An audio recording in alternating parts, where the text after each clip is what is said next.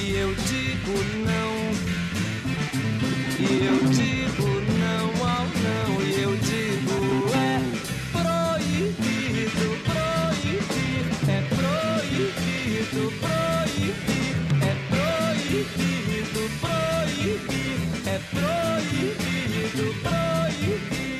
Começa agora o Proibido Calar Catarses, o seu podcast de cinema, onde a cada programa fazemos uma lista temática. E onde talvez a gente se perca um pouco na conversa, criando uma catarse quase sem fim. Meu nome é Danilo Fernandes. E o meu é João Paulo de Freitas. Hoje é 25 de setembro e o tema deste episódio é Filmes desaprovados pelo conservadorismo. Lembrando que se você quiser saber o nome de alguma música tocada neste programa, é só procurar nas informações desse episódio no seu aplicativo de podcasts ou no site fca.pucminas.br barra rádio dentro do nosso programa Proibido Calar Catarses. E para começar o programa de hoje, a gente vai explicar o que aconteceu algumas semanas atrás nesse Brasilzão de meu Deus. Então, né, aconteceu que tava rolando uma exposição sobre o movimento queer no, em Porto Alegre. E nessa exposição tinha alguns quadros lá que pessoas mais conservadoras e sem muito, nem- sem muito conhecimento de artes achou que o que estava sendo retratado ali, em vez de ser uma denúncia, era um incentivo é, a cometer coisas como zoofilia, pedofilia e escárnio com a igreja católica. Olha só, as pessoas não entendem muito, né? E aí acaba abusando um pouco da, da própria ignorância, não, não procura saber o que está sendo representado ali. Mas o que a gente vai falar não é sobre isso, a gente vai usar isso de ponto inicial para analisar algumas obras cinematográficas que também as pessoas mais conservadoras talvez não aprovariam tanto ou de forma alguma, né? Eu acho que nesse caso a gente tem que disseminar a verdade, o que de fato aconteceu. E a autora, ela estava relatando e mostrando através daqueles quadros que ela pretendia, e isso é uma pretensão do autor e não quer dizer que, o, que, a pessoa que visita a exposição de arte tem que interpretar dessa forma, mas eu acho que toda exposição tem um contexto. E o contexto dessa exposição era esse. Eram quadros que retratavam diversos tipos de abuso que aconteceram durante a história do Brasil, goste você ou não. Tem um quadro que retrata dois homens brancos em uma relação sexual com um negro, que é que demonstra que tecnicamente é para demonstrar o abuso sofrido pelos negros ao, ao longo da história e aconteceram. Não é porque a gente gosta de, de esconder Desaprova. esses fatos que isso quer dizer que eles não, não aconteceram. E esse era o grande feito dessa exposição nesse caso. É lógico, en- entre tantas outras coisas. É, teve um quadro que deixou o pessoal bem revoltado, que era o Criança Transviada, como é que é? Criança É, Lambada. cria- criança viada travestida lambada. É, Que, na verdade, cara, isso começou com a brincadeira de um Tumblr, criado em 2012, onde o seu criador, que era um cara gay, ele percebeu, assim, que várias fotos que ele tirou quando era criança, é, meio que transparecia aquela imagem de, tipo, ah, esse menino aí, quando ele crescer, ele vai ser gay e tal. E aí ele viu que, tipo assim, bom, eu me tornei gay de fato, então eu vou pedir outras pessoas que mandem fotos, mesmo que é, não precisa ser gay, mas se essa pessoa, tipo assim, não ver problema nisso, ah, tipo, uma pessoa que cresceu e, e uma pessoa heterossexual, né, mas, ah, olha essa foto aqui que pose engraçada, olha essa menina vestida mais, tipo, como um homenzinho, olha esse menino com a posição é, estranha, não sei o que, não sei o que, ah, vamos juntar, catalogar isso e fazer uma página engraçada. Essa página nunca foi motivo de escárnio, Não, longe disso. né? é, era, só, só- era só uma brincadeira, assim, uma coisa inocente. E aí a autora da obra, ela viu aquilo uma, uma coisa interessante também, é, podendo ser usado como um instrumento de denúncia social, né? Ou então, pra mostrar que é super natural. Então, eu acho que hum, teve uma entrevista dela que ela falou o seguinte: olha, eu sou. Eu pertenço à comunidade LGBT e eu fui criança. E as pessoas têm que saber lidar com isso, sabe? Cria-se a ideia de que. E isso reforça essa repulsa, essa ideia de uma, de uma criança viada, rei da lambada, etc. Cria-se a, ideia de que ser ou. É, tá muito ainda no imaginário social brasileiro de que ser ou não homossexual, ou heterossexual, ou bissexual é uma escolha muitas vezes ligado a uma atitude sem vergonha, de libertinagem com a concepção dos anos 80, cara. E as pessoas não sabem lidar com, com, com esse ambiente novo que se cria. E um dado in- interessante so- sobre esse evento, que teve muita repercussão, é que pessoas que nem sequer nunca foram ao museu ficaram revoltadas com, com, a- com essa ideia que eles acreditavam que a exposição estava passando. Eu tenho uma tia que eu tenho certeza que ela nunca, nunca pisou no museu, o que não quer dizer que ela não, não tem o direito de refletir sobre a arte, mas que ela estava difundindo esse discurso de ódio em relação à exposição e sem ter o menor conhecimento prévio, porque ela achava, ela acreditava de alguma forma que aquilo estava atacando ela e a moralidade através da qual ela acredita e que ela leva a vida dela. Mas é uma moralidade que está repleta de preconceito, e eu acho que é isso que a gente tem que combater. Eu acho que isso evidencia que a, a nossa sociedade brasileira tem muito que mudar ainda, que tem muita coisa velada. Eu acho que o crescente do, do movimento LGBT inibiu as pessoas que são preconceituosas e parece que elas não existem, mas elas existem, elas estão aí. É, e uma coisa também importante falar que entre essas obras, essas três ou quatro obras que mais apareceram na mídia, que mais foram usadas para mostrar, olha, olha esse absurdo que, esse, que essa exposição tá mostrando pro mundo. Essas quatro obras, assim, elas são, pelo que eu ouvi de pessoas falando, e entrevistas e outros podcasts, é, essas são as obras mais tranquilas, assim, por assim dizer. E também é, as que estavam em posições não muito favoráveis no museu, sabe? Era uma coisa que estava mais no canto, mais escuro, que não tava, assim, dando tanto destaque. É, só que aí essas pessoas, elas quiseram causar um, um, um auê danado, né? E fala assim, nossa, agora, é, que absurdo, né? Tipo, uma coisa que nem tava sendo tão vista assim, as pessoas que estavam querendo combater aquilo, eles fizeram essas obras viralizarem na internet. Então, tipo assim, eles queriam fazer uma coisa para a galera começar a boicotar a exposição, mas o que eles fizeram foi só aumentar ainda mais o ibope dessas obras, né? Eu acho que o que eu ressalto aqui de qualquer forma, primeiro, que a arte é uma expressão e nenhuma, nenhuma expressão pode ser inibida assim dessa forma. Eu acho que, que uma coisa é ser, ser, ser preconceituoso através da arte, outra coisa é ser, ser, querer transmitir uma mensagem. Se essa mensagem chegou ou não, isso aí já, já é um viés da, da área do, da comunicação. Mas eu acho que o, o grande ponto da arte é fazer pensar e as pessoas têm que levar isso em consideração. Quando pintaram o Guarnica lá, que tinha várias cenas de guerra, ninguém tava dizendo para ter para ter mais guerra, tá ligado? Quando, quando você pinta uma coisa, você não tá reforçando a ideia de que isso deva voltar a ocorrer. Isso é uma ideia completamente errada de quem não entende a respeito do assunto e que deveria buscar mais conhecimento a respeito de arte. Mas enfim, eu acho importante ressaltar que não foi só esse evento, depois desse ele, ele acabou dando, dando, dando força né? pra margem pra gente ver outras coisas que estavam acontecendo. A gente teve um quadro apreendido pela polícia, a gente teve peça fechada, a gente é um movimento de censura que tem crescido muito no Brasil que assusta, porque é, a gente sabe que a censura é, é típica de, de, regimes totalitários, que não é de fato novidade aqui no Brasil. É, eu acho que também é bom, a gente quer até tocar nesse ponto, porque assim, né, temos aqui um, um aluno de um futuro jornalista e um futuro cineasta, né? Ou então seja... a gente não quer lidar com a censura daqui a alguns tempos, né, gente? É, de fato. Então, é, acho que a gente já deu uma incrementada interessante a respeito do assunto. Eu acho que agora a gente vai partir pro. E eu acho que a, a grande questão aqui das escolhas desse filme é para é pra realmente fazer pensar. É realmente fazer pensar da questão que foi levantada através dessa exposição. A gente vai ter filmes mais sérios, filmes não tão sérios assim, mas filmes que de alguma forma mexeram com, com a família tradicional brasileira, como a, gente, como a gente tem visto. E o primeiro filme que eu selecionei é o Spotlight, de 2015, que é dirigido pelo Thomas McCartney. E esse filme ganhou o Oscar de melhor Thomas filme. Ma é, Thomas McCarthy. McCarthy? É. Não é McCartney? Não. Não, o Paul ser, McCartney. A não ser que você escreveu errado. Mas eu... Não, não, eu acho que... Eu acho que... Bom, enfim. Thomas McCarthy, enfim.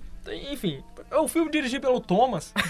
Seu brother. É, e esse filme ganhou o Oscar de melhor filme e melhor roteiro original. E é um filme que fala a respeito de um escândalo na Igreja Católica com padres relacionados a casos de pedofilia. Que uma equipe de, de jornalistas como o Danilo, que é do jornal Boston Globe, que pegaram esse caso para tratar e foram fazer uma investigação mais a fundo a respeito da, da, da pedofilia no cenário em que eles encontravam, principalmente dentro da Igreja Católica. Que é uma questão muito interessante esse filme, porque ele, ele começa com uma fagulha e ele vai se alastrando de, de, de forma desproporcional assim, é baseado em fatos reais. Esses jornalistas realmente existiram e eles ganharam o Pulitzer, né? Que é o, que é o uhum. prêmio máximo do jornalismo. Do jornalismo. E é uma história muito interessante porque ela mostra diversos pontos. O primeiro, ela mostra como é, o órgão cristão, que é uma ideia que a gente tem muito, que acha que a gente que ficou na Idade Média, ainda tem muita força, porque a gente vê que os jornalistas a todo momento tratam, por exemplo, tem uma cena em que o jornalista vai fazer perguntas para um cara relacionado a outros casos, e a primeira coisa que ele pede é para não ligar, não ligar o gravador, não é para gravar. Essa conversa que a gente tem tem que ser em off. Não pode nem anotar num, num, caderno, né? Exatamente, é, é tudo à sombra sombras, as escondidas. Tinha um movimento por trás de advogados que lucravam escondendo casos de pedofilia que aconteciam dentro da igreja. Então, assim, eu acho que são que levanta um ponto importante que é a força que, que esses órgãos cristãos ainda, ainda exercem no nosso mundo atual de hoje. E esse filme ele é muito contemporâneo, assim. Eu acho que a pedofilia, acima de tudo, de, de qualquer, qualquer rótulo, qualquer lugar, porque a, a, pedofilia acontece em toda parte, ela tem que ser combatida ao extremo e ela não deve ser. Pedófilos é. não devem ser acobertados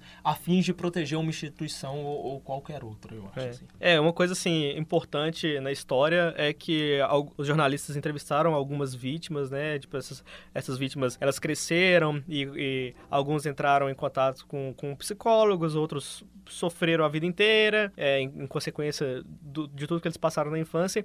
Mas, assim, o que essas vítimas que elas serviram como fontes pra matéria, pra essa história, é que, assim, por pior que pareça, elas são vistas como os sobreviventes, sabe? Elas são vistas como as pessoas que tiveram sorte nessa situação porque eles conseguiram sobreviver pra contar a história que aconteceu com eles. Enquanto outras pessoas não. Alguns, alguns morreram, né? É, outras, tipo, estão enclausurados aí pelo mundo. Tem gente que não consegue falar sobre esse assunto. Então, as pessoas que conseguiram tocar nesse assunto, levar a vida adiante, eles são vistos como os fortes, os sobreviventes, é, por pior que pareça, né? E eles, eles são os que acabaram não, não saindo ganhando, né? Tipo, não sei como, como explicar isso, mas eu acho que eu me fiz entender. Tipo, É, não, eu, eu acho que. eles foram os fortes, querendo ou não. Eu acho que ficou claro, assim. E uma coisa muito interessante que o, que o filme também toca era que muitos dos jornalistas envolvidos nessa investigação eram católicos apostólicos romanos, então isso mexe diretamente com a fé dos caras, assim. Imagina você tendo colocado sua fé diante dessa questão. E a partir do momento que, que, a, que a trama do filme começa a ser revelada, a gente consegue sentir junto do personagem que é jornalista o peso que tem assistir uma simples missa. Tem uma cena de uma missa que é um padre fazendo, realizando a missa e um coral de crianças do lado. E- Sim. e a- essa cena ela ganha um peso duas vezes maior com todo o contexto que é colocado ali dentro. E eu acho interessante citar também que esse filme ele é um ato político. Ele evidencia isso, porque todo filme, toda obra de arte é um ato político. E eu não vou entrar nesse mérito agora, mas enfim.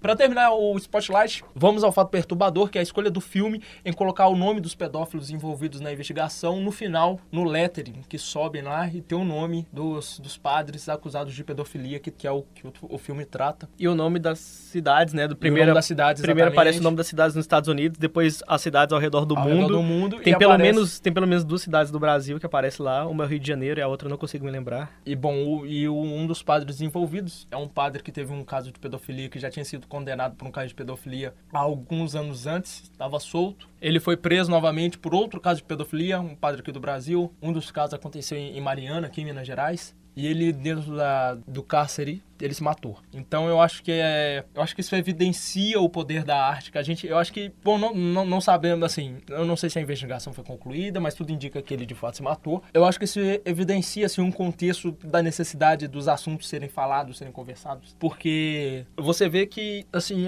a repercussão que o filme teve pressionou o órgão de justiça do Brasil para prender esses caras, entende? Eu não, não, não sou a favor da pena de morte qualquer coisa do tipo. Eu acho que todo, toda pessoa que comete um crime, ela deve ser julgada e, e receber a punição. E esse padre estava solto. E antes dele se, se matar lá na, dentro da, da cela, ele cometeu outro crime de, de pedofilia. O que ressalta a mensagem do filme de que esses caras estão escondidos, esses caras estão aí, eles estão sendo, pro, eles estão sendo protegidos por uma instituição. Por- e por tantas outras. Porque, E obviamente, seria ingenuidade da nossa parte se a gente acreditasse que esse tipo de coisa só acontece dentro da igreja católica. E protegido também pela própria sociedade, né? Que se cala e não resolve não denunciar, né? cara? Exatamente. A, a não denúncia faz acontecer cada vez mais coisas. assim. Omitir, às vezes, também é crime. Eu acho que isso é importante ressaltar.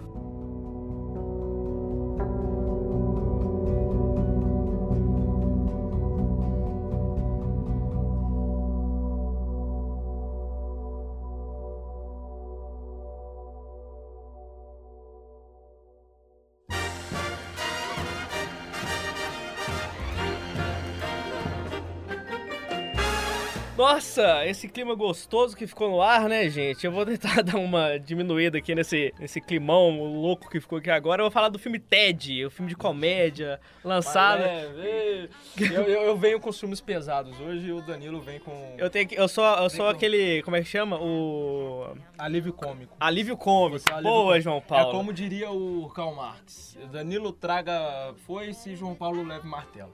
Cara, então, né, gente, o TED 2012, na verdade, o que que acontece? Ele não é um filme assim que explora grandes temáticas, políticas e uau, meu Deus, que coisa louca. Mas acontece assim, esse filme, ele chegou no Brasil, ele primeiro né, sobre o que é o filme. O filme começa com uma história de criança, né, um menino que pede pro, pra Deus, ou sei lá pra quem, pro seu ursinho de pelúcia ganhar a vida. Olha que coisa fofa, né? Tipo o Pinóquio, assim. Tipo o Pinóquio. Aí é- agora começa o negócio. Esse filme é do criador de Family Guy, Seth. MacFarlane, um cara um tanto controverso. E aí esse filme chega aqui aqui com a censura de 16 anos. Aí as famílias, né, Filme meio... de urso, Ted, né? Urso, coisa de jovem. Deu parabéns. Só que assim, é para jovens com mais de 16 anos, gente. Aí o filme chega com um pôster, olha que ursinho engraçado, olha que coisa bonitinha, olha não sei o que, mas famílias desavisadas não sabiam, não sabiam ou quiseram ignorar o fato de que o filme tinha violência, palavrão, uso de álcool e uso de drogas, né? Drogas que eu digo é, é cocaína pra, pra, pra baixo, ou pra É cima. pesado mesmo. Então, o que acontece? Em 2012, um queridíssimo deputado federal aqui, que eu não sei se eu posso falar o nome, deve poder, né, gente? Senão eu tô me auto-censurando aqui, censura, você sabe como é que é, né? É, o deputado, ó, vou, vou ler notícias, algumas manchetes aqui que saíram na época, da, entre 2012 e 2017. Diretamente do G1 é o seguinte: o deputado federal Protógenes Queiroz quer a suspensão do filme TED por suposta apologia às drogas. Ele levou o filho de 11 anos para assistir e disse que o filme é absurdo. O absurdo é você levar um filho de 11 anos num filme que é censura de 16, né, meu amigo? Exatamente, né? Eu acho, e eu falo isso enquanto artista e produtor de conteúdo cinematográfico. Se tem uma censura lá e a gente tá, a gente, a gente tenta sempre colocar ela o mais baixo possível para vender mais, mas tem um órgão regularizador que coloca a censura no, no devido lugar dela. Então se tá lá que é proibido para menores de 16, não leve seu, seu filho que é menor de 16 ou leve conscientemente do que o assunto se trata. Faça uma pesquisa antes para evitar esse tipo de coisa. Gente, entra no IMDB, IMDB é amor. Você não sabe ler inglês? Tem o Google Tradutor aí também. Não, eu acho assim, uma inocência tamanha, porque eu, eu lembro que o trailer desse filme, ele, ele, ele mostra assim, ele revela um pouco a respeito do que ele trata, né? Cara, e assim, além dessas coisas que é violência e drogas, ele tem muitas piadas de cunho sexual. E não só piadas verbais, mas visuais também, né? Então, assim. Então é, exatamente. É, é uma coisa assim,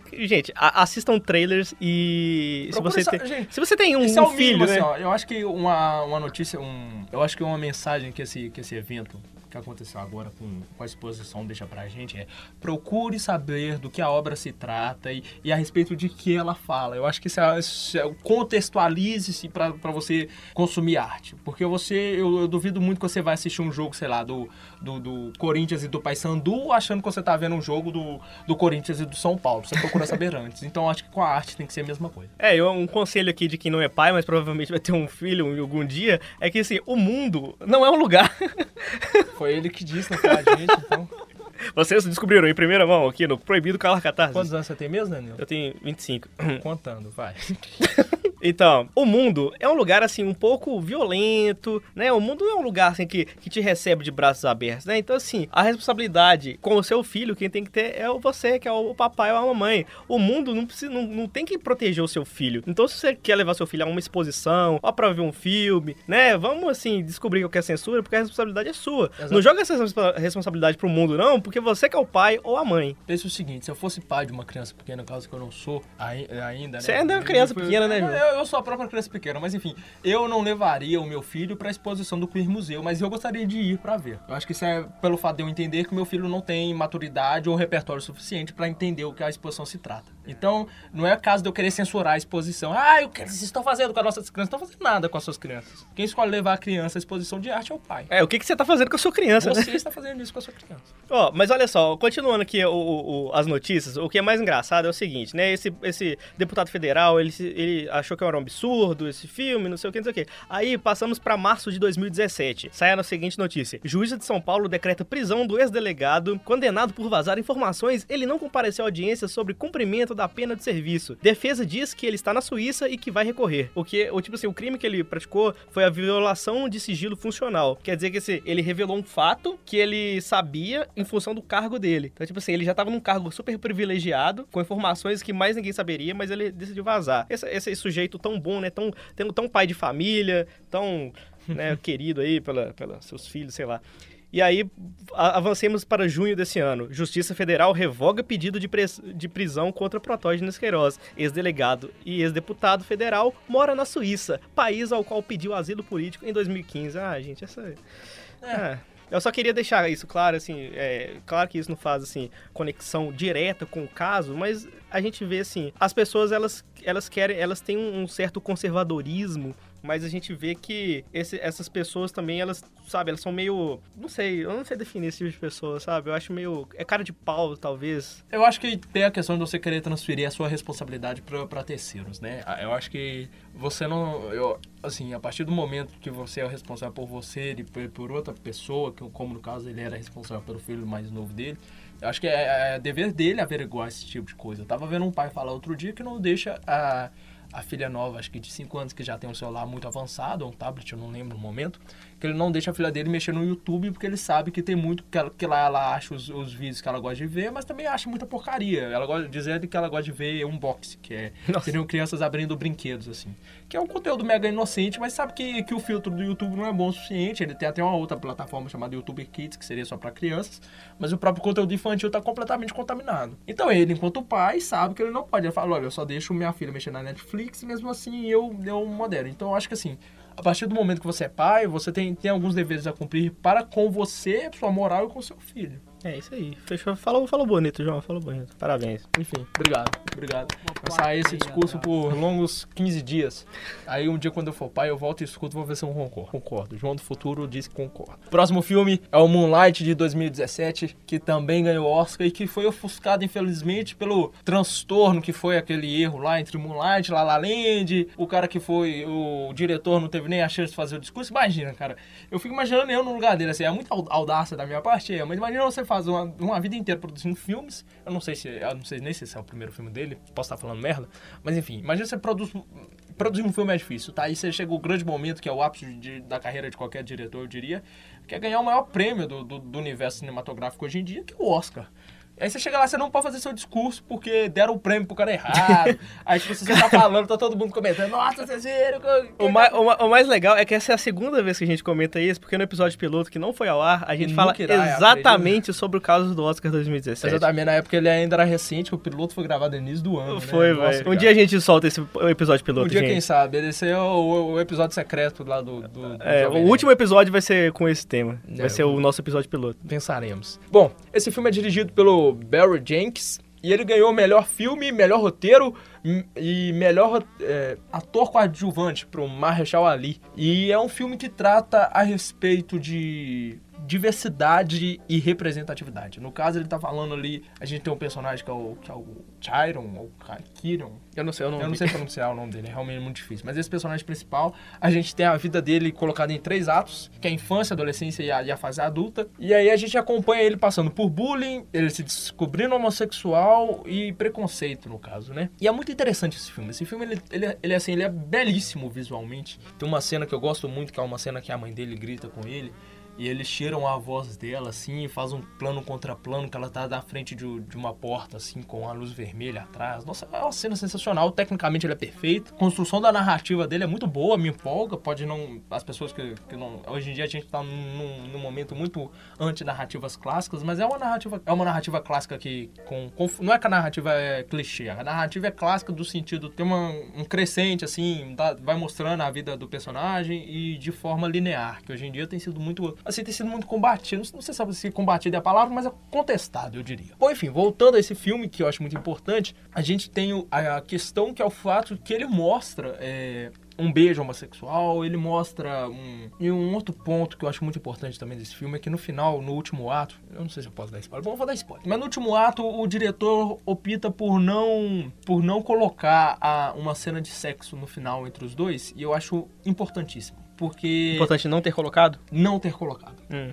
Porque ele, eu acho que a cena mudaria o contexto e a mensagem que o filme pretende passar. Porque é um processo de, de descobrimento. Não é um, um, um, discurso de olha, engula, a gente tá aqui. É um discurso muito mais que isso. É um discurso de igualitário, assim. Eu acho que cabe no mesmo lugar que não, não seria legal você colocar uma mulher no empoderamento feminino e no final ela sendo, sendo submetida a uma cena de sexo. Da mesma forma, ele acho legal eles fazerem essa construção desse personagem que é gay e que é muito mais que apenas sexo. Que essa noção brasileira que a gente tem de que, se, é, é, que ser homossexual é safadeza ou falta de vergonha na cara. Não é isso. Trata a respeito de afeto, de amor e de carinho, como qualquer relação entre dois seres humanos que se preze, pai filho, mãe e é, tio, sobrinho, relações de família, é namorado, namorada, namorado, namorado, namorada, namorado. Então acho que trata a respeito do afeto e isso é retratado de uma forma muito bonita. Você tem, você tem formas de construir isso e eu gosto da opção, eu particularmente gosto da opção que ele fez para construir esse filme, que tem uma paleta de cores incríveis. É, eu falei que eu ia falar a respeito da, das premiações recentes, quando eu falei do Spotlight lá atrás, hoje que a gente tem dois filmes com Light no nome. Gostaria de, de apontar um pouco esse ponto, que é a escolha que a academia tem feito para premiar o melhor filme que tecnicamente, tanto o La La Land quanto, o Moonlight, eles não têm muita diferença técnica, assim, os dois são primorosos na hora de fazer a técnica, assim, cada um a seu modo, eu acho que a, que a edição do, a edição e a composição do Moonlight, ela é mais clean, ela é mais limpa, mas o, o exagero do, do La La Land, ele é belo, que ele é um exagero intencional, então, você, como que você premia isso? E no caso, La La Land contava nas grandes seleções como favorito para melhor filme. Ele já tinha levado outros prêmios que geralmente ditam quais filmes o Oscar vai premiar. Mas o Oscar, eu, eu tenho por mim que o Oscar premia, premia esse filme justamente por isso. Pelo contexto, por um contexto político, que é o momento que a gente está vivendo agora. Um momento com homofobia crescente, a gente tem lá os casos de neonazistas aparecendo pelos Estados Unidos, então, e lógico na época isso ainda não tinha, não tinha tomado forças, lógico que isso na época ainda não tinha tomado força, mas eu acho, eu acho importante, assim, esse prêmio, esse prêmio, ele, ele ganha uma, uma, dupla importância, e por isso que eu acho que o discurso do, do diretor ao, ao, pegar esse, esse Oscar, ele também seria importante. É, e eu acho que esse é o mesmo motivo pelo qual o Spotlight ganhou o, o, o Oscar, tá? Que é também pelo discurso, pela mensagem que ele carrega que todo filme, eu falei isso mais cedo, todo filme é um ato político e política não tá ligado só a partidos, tá, gente? Pesquisem aí o que quer dizer política que eu não vou explicar isso para vocês. Bom, enfim, acho que a gente já falou a respeito do Moonlight. Uau. E agora, é, Dani, você tem alguma consideração a respeito do Moonlight? Nossa, não tenho. Eu achei suas palavras belíssimas, cara. Fiquei um pouco emotivo aqui. Um pouco emotivo? Então a gente agora vai para um filme tão sério quanto o próprio Moonlight.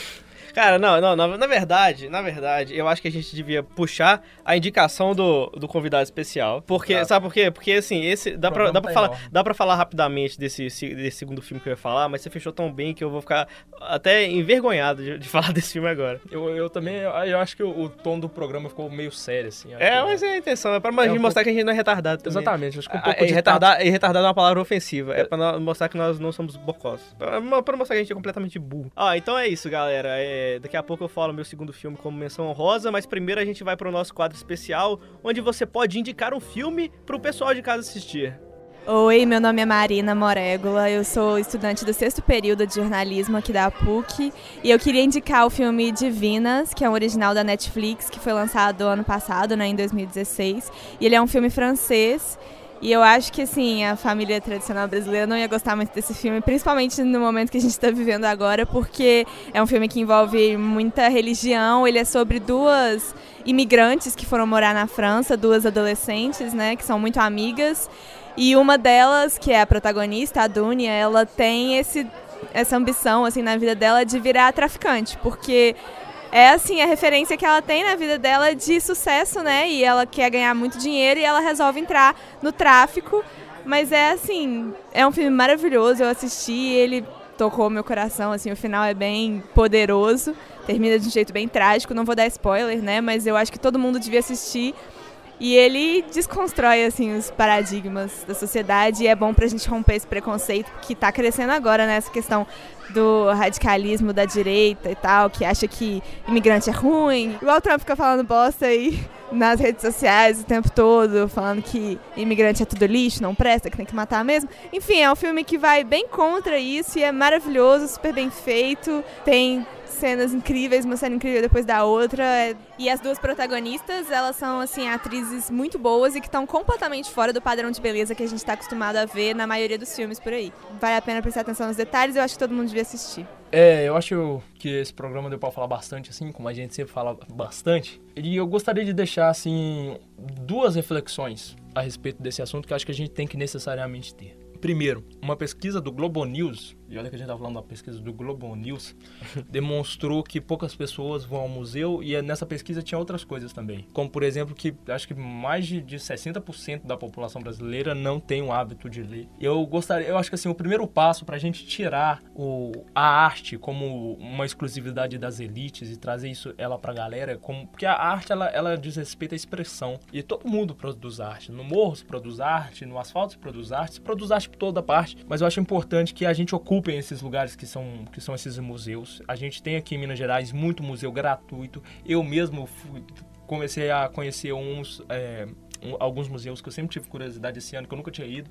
Eu tenho 19 anos e essa foi a primeira vez que eu fui no Museu de Artes e Ofícios da, da Praça da Estação, o que é uma vergonha, porque eu já devia ter ido antes que eu passo na estação lá é, constantemente. Mas eu sei que isso, ocupar esses lugares, implica em muito mais do que simplesmente você ir lá. Quer dizer também a, a, a respeito de se sentir confortável nesses, nesses lugares. Eu fiz quatro anos de teatro no Palácio das Artes, que, que me ofereceu um, uma bagagem maravilhosa, um curso maravilhoso. Mas eu passei quatro, quatro anos tentando me habituar àquele espaço que parecia que não pertencia a mim, porque as pessoas que frequentam. Não que eu tenha sofrido qualquer tipo de, de racismo ou coisa do tipo, mas porque as pessoas que frequentam aquele, aquele lugar pertencem a outra classe social. Eu pareço um, um, uma pessoa deslocada dentro daquele ambiente, mas eu, a gente tem que entender que a gente não está deslocado dentro daquele ambiente, a gente está deslocado a partir do momento que a gente permite que o nosso lugar seja apenas fora dele. Então, ocupemos esse espaço. E para completar a informação, a gente tem aqui os dados que 92,5% da, da, da, população brasileira não costuma ir à exposição de arte. E a gente teve uma expressão bem maior que isso, eu diria, a respeito desse museu,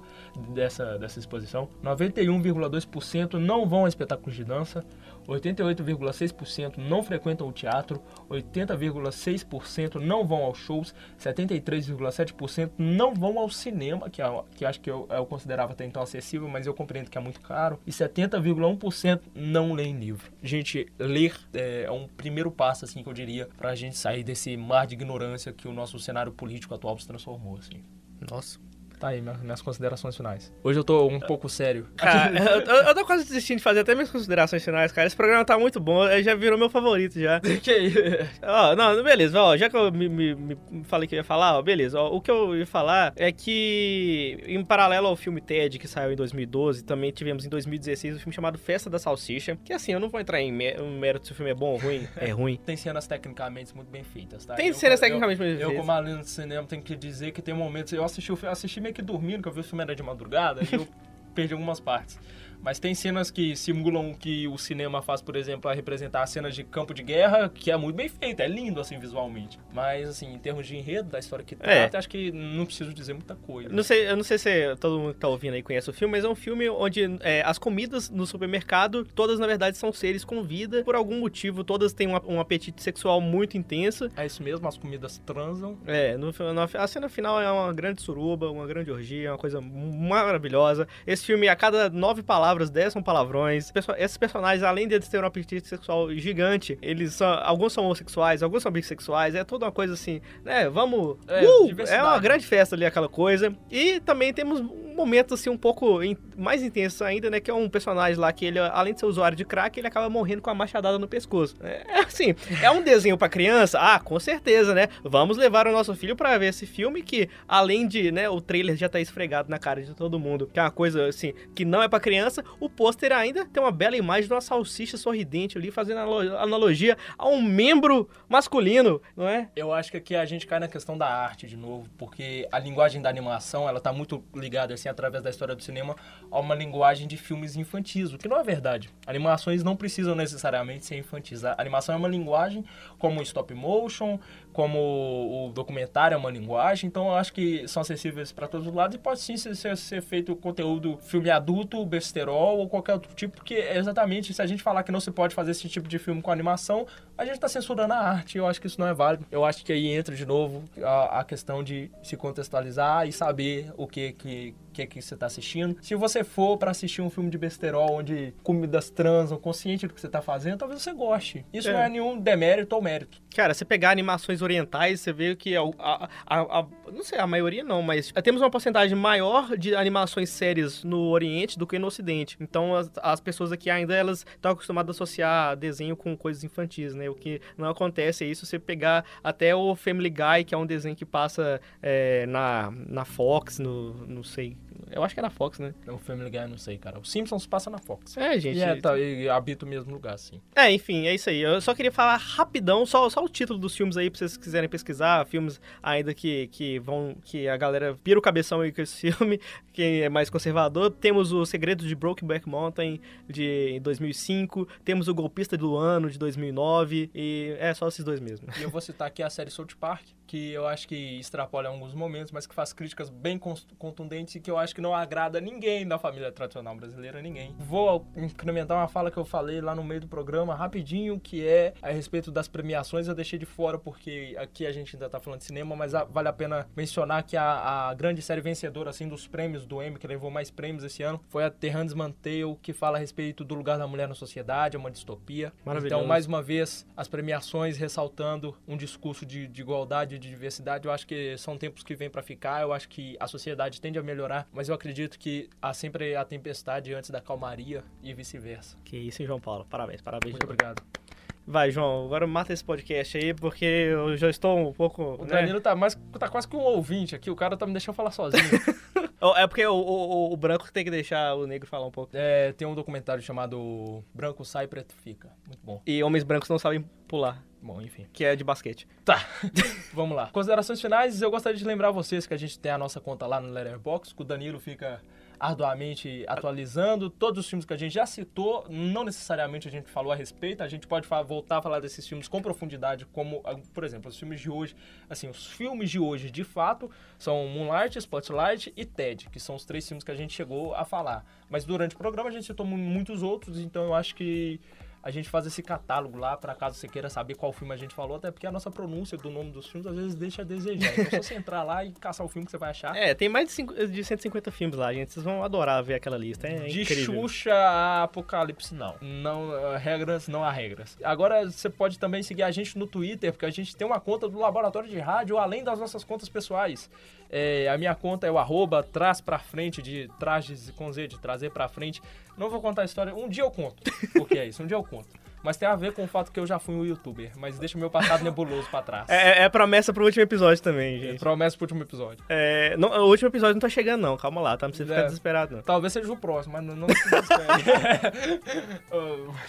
Qual é o seu Twitter, Danilo? Meu Twitter é arroba DOFS Martins, também conhecido como Dofs Ou Martins. Pinguins Martins. Badum. Não, sou é, é golfinho. É golfinho. Opa, eu tô muito louco. Estão todos animais marinhos. Então, são todos bichos, né? Assim como tatu bola. Oh, eu pesquisei, eu, eu, eu- aqui, eu falei que eu ia assumir a derrota, tá? Eu pesquisei, o Danilo ganhou mesmo. Derrota assumida aqui. Aquele inseto chama tatu bola. What the fuck? Por que, que aquele inseto chama tatu bola? Porque ele é um bichinho que vira uma bolinha, assim como. Mas ele não é um tatu, cara. Eu, eu me recuso. é, Eu me recuso. é uma, formiga Eu bola. acho que a partir de hoje vai ser o primeiro inseto da cadeia animal que eu vou chamar, tipo assim, chama Apatolospithecus. Eu vou chamar pelo nome da biologia e não pelo É, nome é uma, é uma joaninha bola. Então é isso, né? Eu acho que todo mundo já sabe o nosso Twitter agora. É só mandar pautas, indicações aí se você tiver pro Conversa Twitter. com a gente, cara. do lado, conversa com a gente. programa, Conversa com a gente. A gente tá carente, a gente dorme aqui nesse laboratório Exatamente. aqui, gente. Outro dia a gente teve um sonho que a gente achou que, tipo assim, que, que tinha um, al- alguém que ouvia a gente conversando com a gente, mas não era não, era só uma ilusão, assim. É, pois é, gente, acontece, né? Foda. Baseado em fatos reais, É, igual a- o Spotlight. Eu, vou- eu vou, eu vou começar a usar esse, esse laboratório aqui como, tipo aqueles rádios quando alguém tá perdido assim, fica Mayday, Mayday, alguém responde, Mayday, Mayday, alguém Mayday, responde. Mayday. Tipo, Tipo, eu tô me sentindo o Will Smith, tá Eu tô ligado? me sentindo a, a Rousseau de Lost, que manda uma mensagem e ela fica ecoando durante 15 anos e ninguém vem. Então é Eu tô me isso. sentindo o Will Smith no Sou a Lenda, cara. que triste. Vou aproveitar o espaço aqui que tá sobrando quando o Danilo tá descobrindo ali qual é o nome da música do final. Eu já sei, só. Ah, então eu vou. Pode falar, pode falar, quebra o pau. Fala. Ah, então, então eu vou falar então esse espaço aqui pra mandar um alô pra todo mundo que vai aos museus, às peças de teatro, leem livros e não deixam um espaço que também é da gente ficar do lado de fora. E eu tô falando com você que é negro, com você que é pobre, com você que é gay, com você que é lésbica, com você que é minoria de alguma forma. É isso aí. É isso aí. Pode pedir a música. Então tá. A música foi indicação, inclusive, do nosso técnico aqui desse laboratório maravilhoso, Wesley, Diniz. É, ele indicou a música I Think You Freak, da banda sul-africana Die Antwoord, ou Antwoord, não sei como é. Ah, essa pronúncia aí, galera. Se procurar I Think You Freak, você já vai estar ouvindo aí essa música maravilhosa, essa voz com pitch super aguda aí. É isso aí, gente. Gostaria de indicar pra vocês aqui o meme novo, que é o Só da. Acompanhe esse flash mob maravilhoso, que eu tô planejando um flash mob de Só da aqui na, na, na PUC Minas.